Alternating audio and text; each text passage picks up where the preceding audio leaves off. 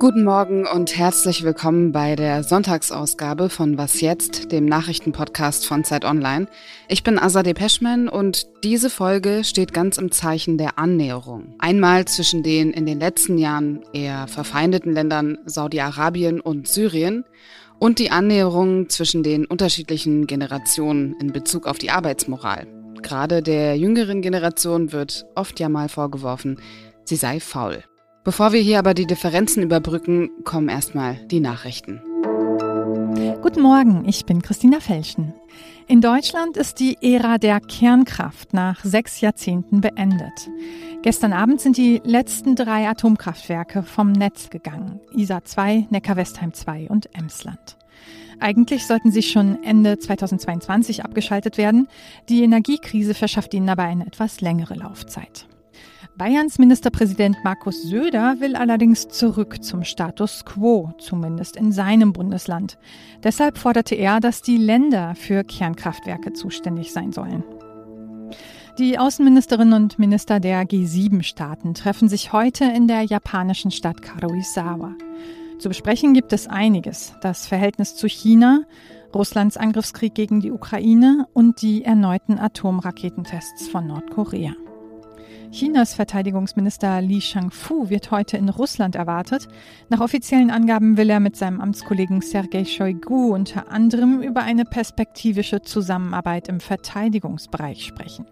1. März war Präsident Xi Jinping in Moskau. Redaktionsschluss für diesen Podcast ist 5 Uhr.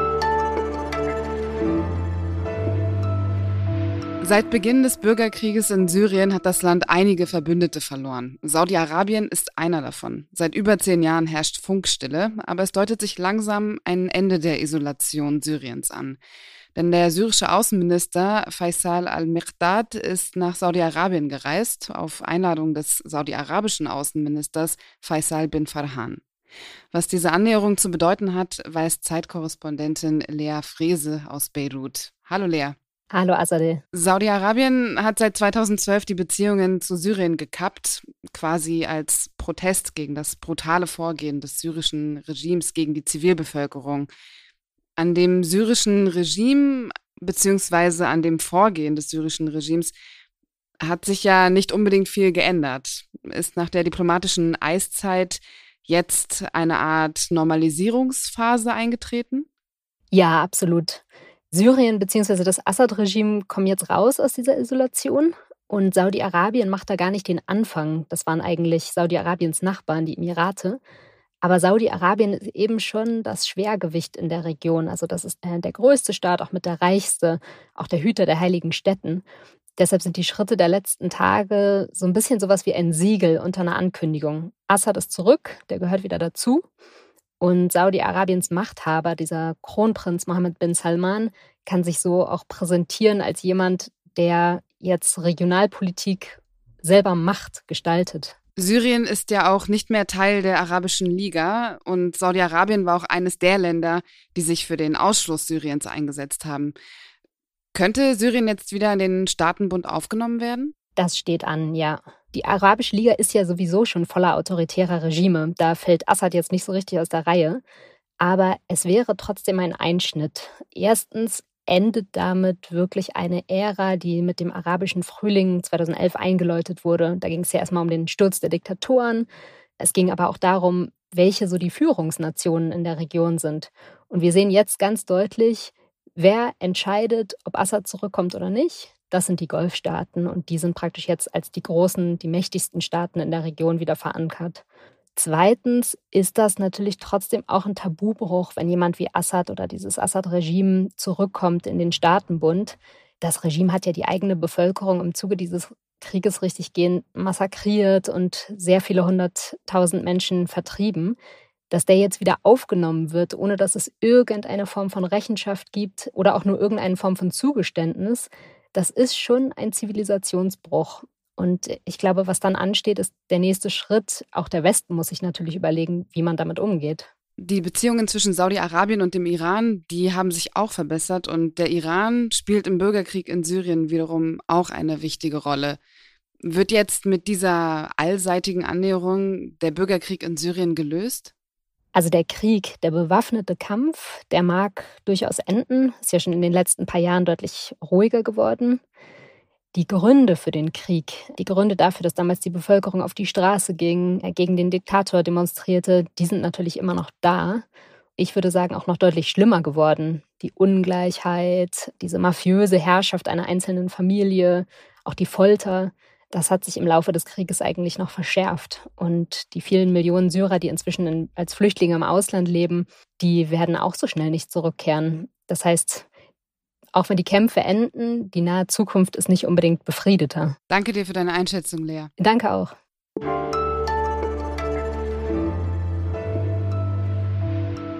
Alles außer Putzen.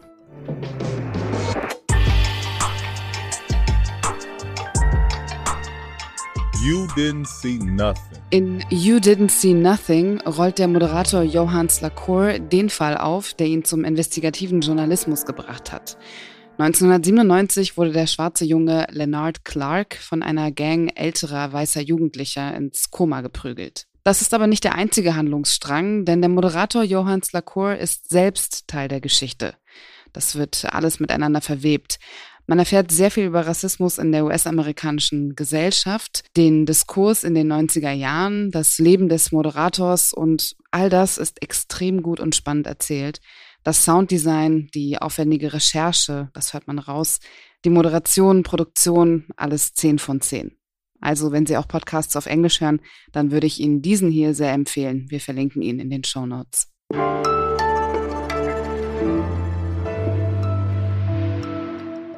Ich habe mich vor kurzem dabei ertappt, wie ich eine 23-Jährige als jung bezeichnet habe. Unabhängig davon, dass das mehr über mich als über die 23-Jährige aussagt, kann man festhalten, dass sie zur Generation Z gehört, also zwischen 1995 und 2010 geboren wurde. Sie gehört also zu der Generation, der seit geraumer Zeit vorgeworfen wird, dass sie faul sei und keine Lust hat zu arbeiten. Bei Was jetzt befrieden wir jetzt den Generationenkonflikt und klären, ob wirklich etwas dran ist und weshalb dieses Bild überhaupt in Teilen der Gesellschaft vorherrscht. Das weiß Alisa Schellenberg, Redakteurin bei Zeit Campus Online und Z. Hallo Alisa. Hi Azadeh. Wo kommt diese Annahme her, dass die Generation Z nicht arbeiten möchte und Lässt sich das überhaupt belegen? Also erstmal kann ich sagen, dass sich das überhaupt nicht belegen lässt. Das hat mir zumindest neulich der Arbeitsmarktforscher Enzo Weber gesagt, mit dem ich ein Interview über genau dieses Thema geführt habe.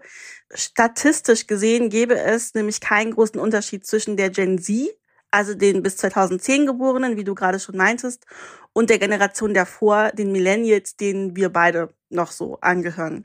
Aber es ist schon so, dass die jüngste Generation anders arbeiten möchte als die Generationen davor. Sie fordert zum Beispiel mehr Flexibilität und mehr Homeoffice. Und ich denke, dass das gerade auf ältere Generationen, die noch Arbeitsmarktkrisen mitbekommen haben und die viel Arbeitslosigkeit mitbekommen haben und deshalb im Job weniger fordern konnten, so ein bisschen wie so eine Null-Bock-Mentalität wirkt. Und daher könnte diese Annahme kommen, dass junge Menschen weniger arbeiten wollen, obwohl das nicht stimmt zu der Zeit, als ich noch zur Schule gegangen bin, da hieß es immer, man muss drei Ausbildungen machen und selbst ein Studium würde einem keinen Arbeitsplatz garantieren. Und in diesen Zeiten berichten wir auch bei Was jetzt immer wieder über den Fachkräftemangel. Hat es die jüngere Generation dadurch auch einfacher sozusagen und kann deshalb mehr Ansprüche an den Job stellen? Das würde ich schon so sagen. Das hat mit der sogenannten Arbeitsmarktlage zu tun. Es gibt also inzwischen mehr freie Stellen als früher und um die zu besetzen, müssen sich ArbeitgeberInnen einfach mehr einfallen lassen, um ArbeitnehmerInnen an sie zu binden. Also sie müssten zum Beispiel mehr Flexibilität zulasten und vielleicht auch eine Vier-Tage-Woche.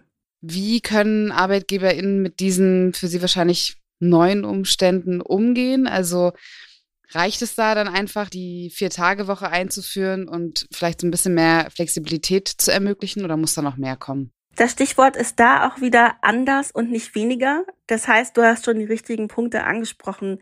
Flexible Arbeitszeiten sind super wichtig, wenn Unternehmen weiterhin erfolgreich wirtschaften wollen. Und was auch sehr wichtig ist, sind Gespräche auf Augenhöhe. Und das übrigens auch nicht nur mit den jüngeren ArbeitnehmerInnen, sondern auch mit den älteren, weil inzwischen einfach alle mehr fordern können. Und sich immer wieder vor Augen zu führen als Arbeitgeber, dass die Menschen nicht fauler oder schlechter geworden sind, sondern einfach nur mehr Flexibilität fordern, weil sie es können. Ich habe ja am Anfang versprochen, dass wir jetzt hier den Generationenkonflikt befrieden werden. Ist die Generation Z so anders als die der Millennials oder auch die der Generation davor? In manchen Dingen schon. Also auf jeden Fall kann man festhalten, dass dieses Alleinverdienermodell, das es in den Generationen zuvor noch mehr gab, einfach ausgedient hat. Inzwischen ist es so, dass beide PartnerInnen berufstätig sind und dementsprechend flexiblere Arbeitszeiten fordern. Und es ist auch so, dass sicherlich die Gen Z in anderen Dingen anders denkt, anders tickt, aber die Unterschiede sind eigentlich gar nicht so groß in Bezug auf die anderen Generationen. Das ist vielleicht wirklich eher ein Mythos. Danke dir, Alisa. Sehr gerne. Das war was jetzt am Wochenende. Wenn Sie uns schreiben möchten, gerne auch Podcast-Empfehlungen. Darüber freue ich mich sehr. Dann können Sie das tun und uns eine E-Mail schreiben an wasjetzt.zeit.de. Morgen früh geht es hier weiter mit meinem Kollegen Janis Karmesin. Ich bin Azadeh Peschman. Ihnen noch einen schönen Sonntag. Das weiß Alisa Schellenberg, Redakteurin bei Zeit Campus Online und Z. Hallo Alisa. Hi Azadeh. Also, als erstes muss ich sagen, das lässt sich überhaupt nicht belegen. Ganz kurz, ganz kurz. Alisa, ja? ich muss noch die Frage stellen erstmal. Oh mein Gott, sorry.